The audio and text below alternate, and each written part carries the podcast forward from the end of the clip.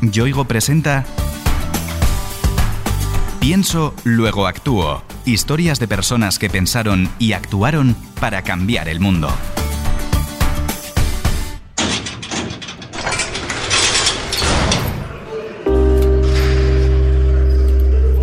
Aunque nunca hayas pisado un lugar como este, seguro que lo has identificado. Se trata de una prisión. Las hemos visto en cines y en series de televisión, pero es probable que jamás hayas entrado en una.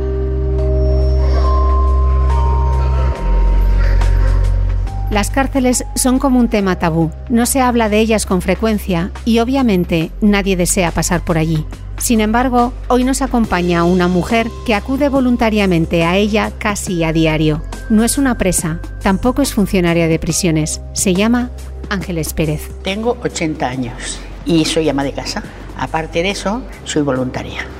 Ahora mismo voluntaria en la cárcel. He sido en otros sitios voluntaria, pero no me han gustado. He hecho el voluntariado, pero no ha sido una cosa que me haya llenado. Y fui buscando hasta que llegué a la cárcel. Y en la cárcel me quedé.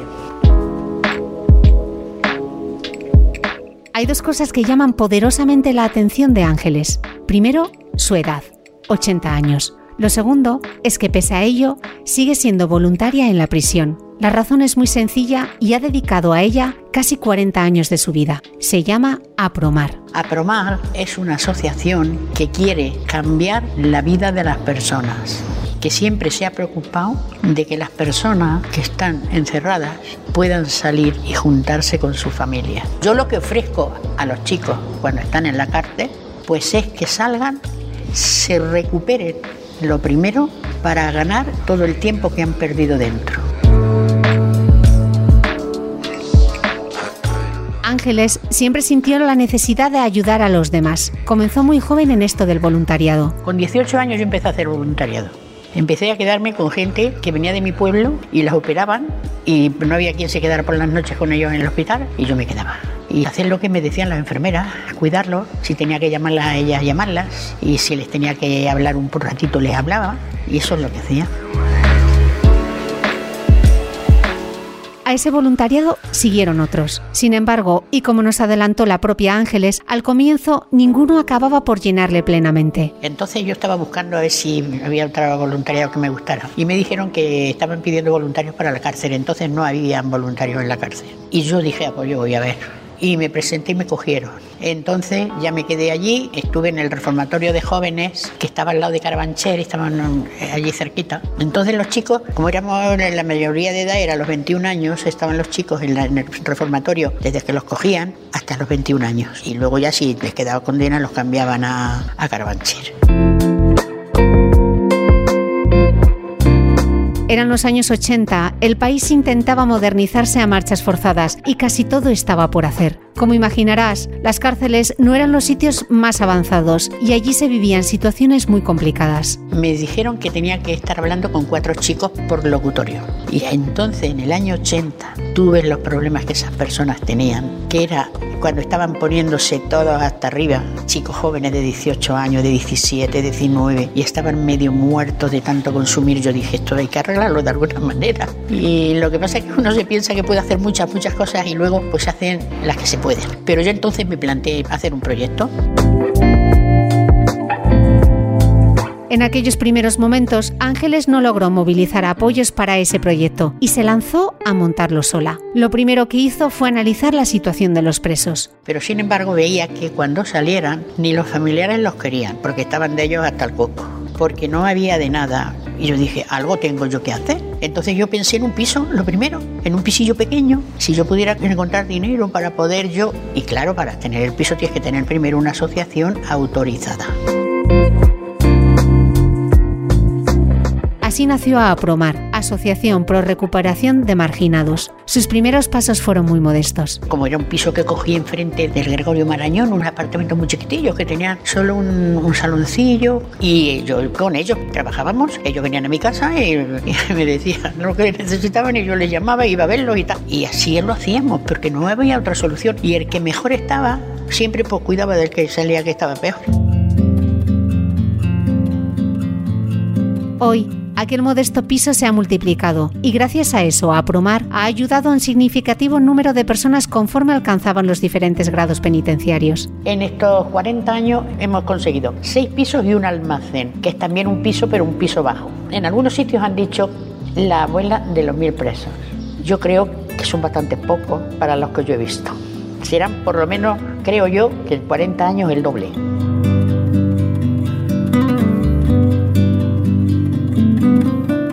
La filosofía de Ángeles es muy simple, ofrecer ayuda a los presos y ellos a cambio han de comprometerse a dar un giro a sus vidas. Siempre conozco a la persona antes. Ellos me escriben, yo hablo con él y le digo lo que yo puedo hacer con él, lo que yo puedo, no lo que voy a hacer todo, lo que puedo. Y que cuando salga va a tener unas normas que tiene que cumplir y si quiere, a mí mm, no me interesa lo que ha hecho, a mí me interesa que a partir de ahí tiene que cambiar y nada más. Y para cambiar yo intentaré ayudarle y cuando salga a la calle que tenga las cosas necesarias para poder cambiar.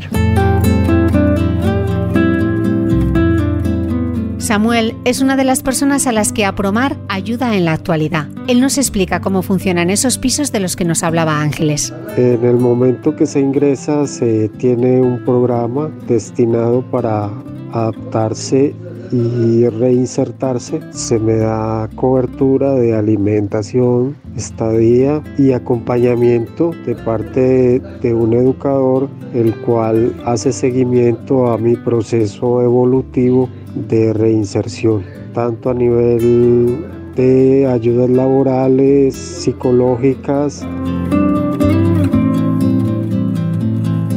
La ayuda que presta a Promar empieza mucho antes de que los presos alcancen algún grado de semilibertad. Su labor comienza dentro de las prisiones. Y ahora mismo nosotros estamos ayudándole a unos 200 dentro de la cárcel, porque esa ayuda que se está haciendo ahora dentro, luego después va a valer. No le llevamos nada, nosotros vamos a hablar de lo que va a pasar, de cómo lo vamos a hacer, de cómo se van a poder cuando salgan, pues hacer cursos, estudiar, hacer mm, cosas para cuando tengan que hacer una vida ordenada, que es lo que yo les digo.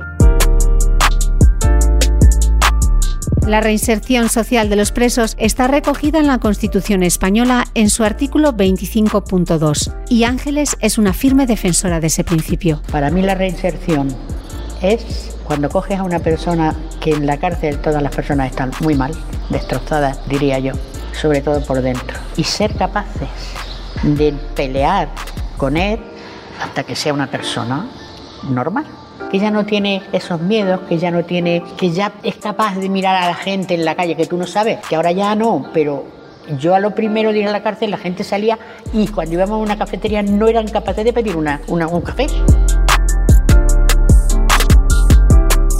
Apromar ayuda a que esa reinserción sea efectiva. Andrés es el ejemplo perfecto de esa labor. Yo conocí a María Ángeles hace casi seis años en la prisión Madrid 6 Aranjuez. Allí ella me concedió un aval para poder salir de permiso. Posteriormente di otra vez con María Ángeles y ella abrió un poco el camino o la luz hacia la libertad, porque yo terminé con la total y ella sin ningún tipo de problema me acogió para poder terminar mi estudio. Salí graduado en Derecho y ahora estoy empezando el acceso del máster a la abogacía. Los pisos de Apromar son un intermedio en el proceso de integración en la sociedad. El objetivo es que sirvan como plataforma de despegue hacia una vida ordenada y con perspectivas de futuro. Hemos conseguido que se vayan, que se independicen normalmente cada año entre 20 y 25 personas. Todos que se van ya a independizarse, todos se van con trabajo, con dinero, que eso está bien, porque yo les obligo a que tienen que guardar los cuartos. Casi 40 años ayudando a los presos dan para muchas anécdotas y momentos llenos de emoción. Ángeles recuerda uno especialmente. Yo tenía un chico en la cárcel, joven, y tenía una novia. Y esa novia la pudimos colocar para que pudiera estar trabajando un poquito hasta que él saliera y tal. Ella se quedó embarazada. Cuando sale ese hombre y se encuentra ya su mujer que no lo sabía que iba a ir ella, ese abrazo de esa pareja a mí no se me olvidará en la vida. Era una cosa preciosa. Las personas a las que ayuda a Promar presentan una enorme diversidad y cada uno de sus historias es única, como la de Paolo, todo un ejemplo de superación. Soy un chico trans, estoy en un proceso de transición de género, ya llevo más de cinco años hormonándome, en la cárcel trabajé de encargado de cocina en Ávila, me eduqué en cocina básica y, en pintura. Y gracias a Dios mi comportamiento óptimo me ayudó a muchas cosas y a lograr los objetivos que era salir y con una buena reflexión de vida. O la de Samuel, que está rehaciendo su vida poco a poco, poniéndole todo el empeño del que es capaz. Soy demandante de asilo y protección internacional, se me ha otorgado un número de NIE, se me ha permitido reintegrarme a asociaciones en las cuales colaboran a nivel de bolsas de empleo y sistemas de orientación y capacitación laboral en las cuales asisto en horarios alternos a mis obligaciones en la asociación.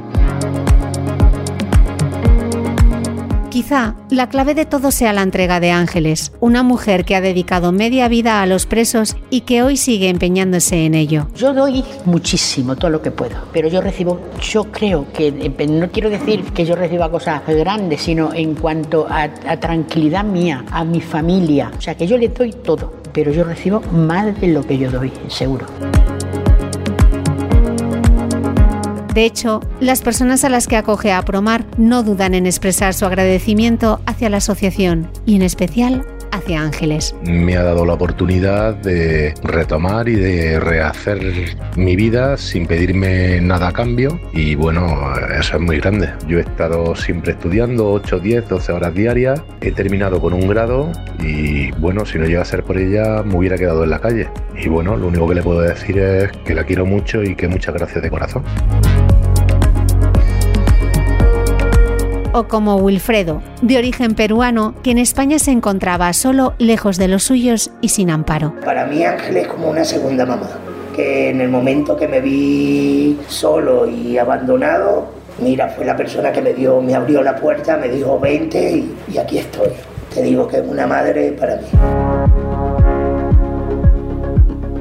Como ves, la relación que se establece entre estas personas y ángeles es muy estrecha. Se convierten casi en una familia y esos lazos perduran en el tiempo. El primer preso que entró a mi piso, ya con su permiso de segundo grado, era colombiano.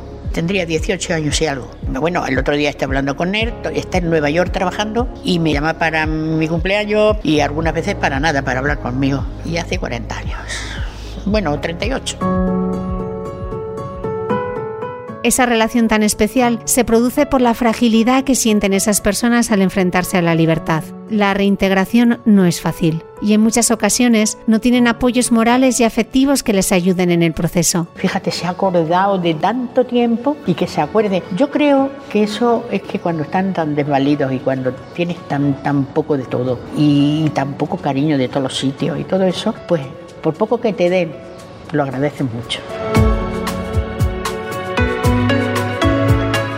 Samuel, a quien hemos escuchado antes, abunda en esa idea. Reconoce que cometió un grave error en su vida, pero destaca la soledad que encontró al salir de la cárcel. Una soledad que gracias a Apromar pudo paliar. Cualquier persona no está libre de cometer un error, estar en un ambiente que no es el apropiado y eso generarle una serie de problemas, de dificultades, de situaciones que lo aíslan de su familia, de sus hijos. Entonces yo creo que lo más duro es que la persona sale y no tiene ese vínculo, esa ayuda de parte muchas veces también de su familia, que también le dan la espalda a sus amigos.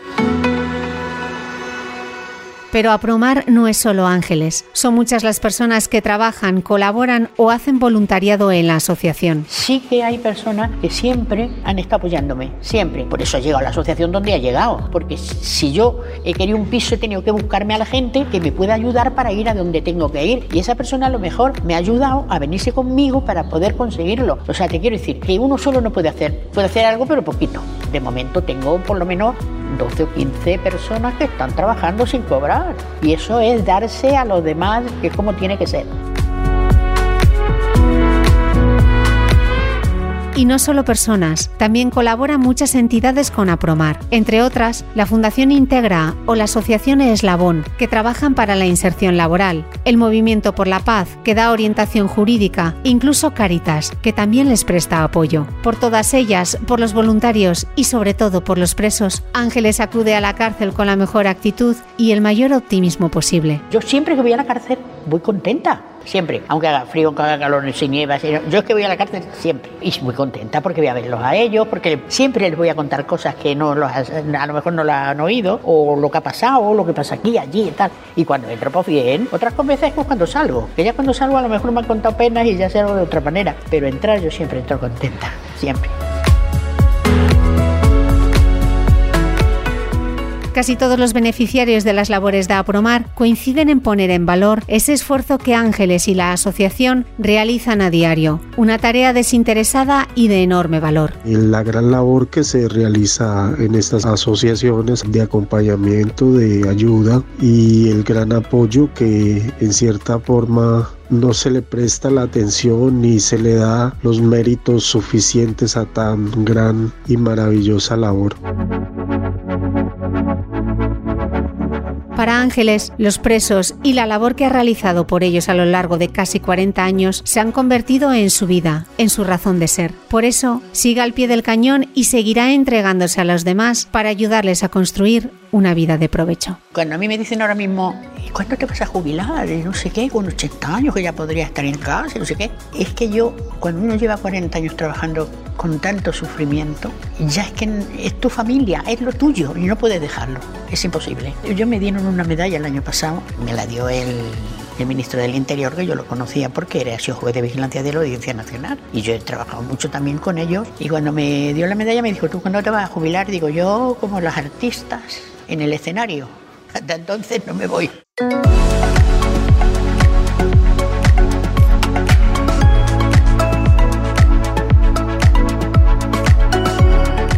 Yoigo te ha ofrecido Pienso, luego actúo. Historias de personas que pensaron y actuaron para cambiar el mundo.